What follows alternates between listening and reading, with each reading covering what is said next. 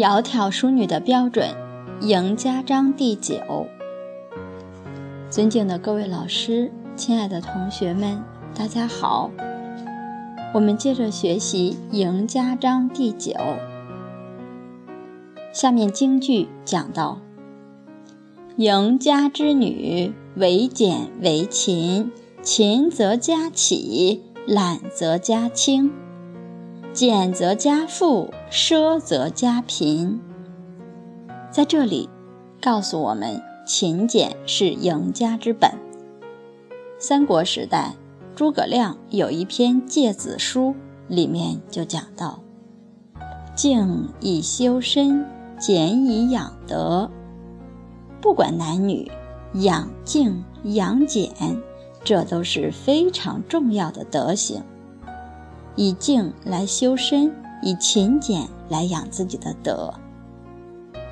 在女德里面，一个静，一个俭，尤为重要。在八德里面，孝悌忠信、礼义廉耻，俭就属于廉，廉洁的廉，廉是可以养我们的圣贤之志。人的志向应该高尚，不能够污浊。如何能做到高尚呢？能够把世间的名利富贵看淡，你的志向才能够高得起来。正如孔老夫子在《论语》里面讲：“饭疏食饮水，曲肱而枕之，乐亦在其中矣。”不义而富且贵，于我如浮云。孔老夫子他做到了，他生活极其简朴。你看他吃的是蔬食，蔬食就是粗茶淡饭，甚至茶都没有，只能饮水。睡觉，枕头都没有，枕着手臂，曲肱而枕之。你看他的生活多么简单。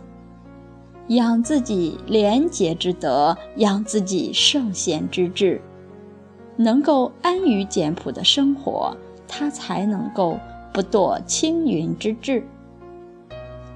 人一旦要追求名利享受，他这个志向就不能够清高了，就会被名利所累。所以夫子告诉我们：不义而富且贵。于我如浮云，把这个富贵享受看得像浮云一样。这个必须要从小就得修养勤俭之德，而且立志要成圣成贤。不管是男子还是女子，都要立圣贤之志。圣贤可以不分身份，不分种族，不分男女。大家都可以成圣贤，立了志向了，才能够如孟子所说：“富贵不能淫，贫贱不能移，威武不能屈。”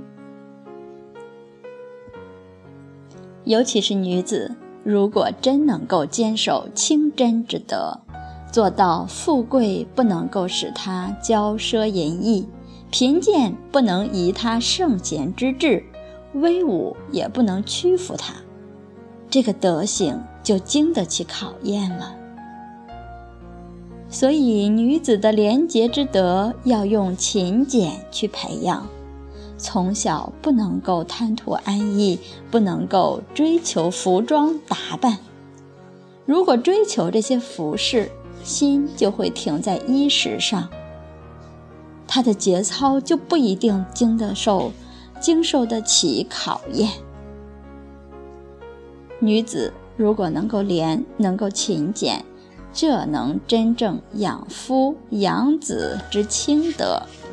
往往家庭里面，太太要是不廉，她很贪婪，很爱追求享受，也会拖累丈夫的这种廉洁的品德。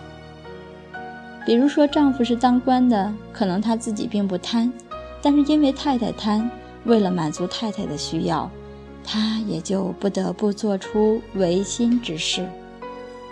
这个应该来讲不在少数。下面有一个故事，讲的是什么内容呢？我们明天再来分享。今天就学习到这里，谢谢大家。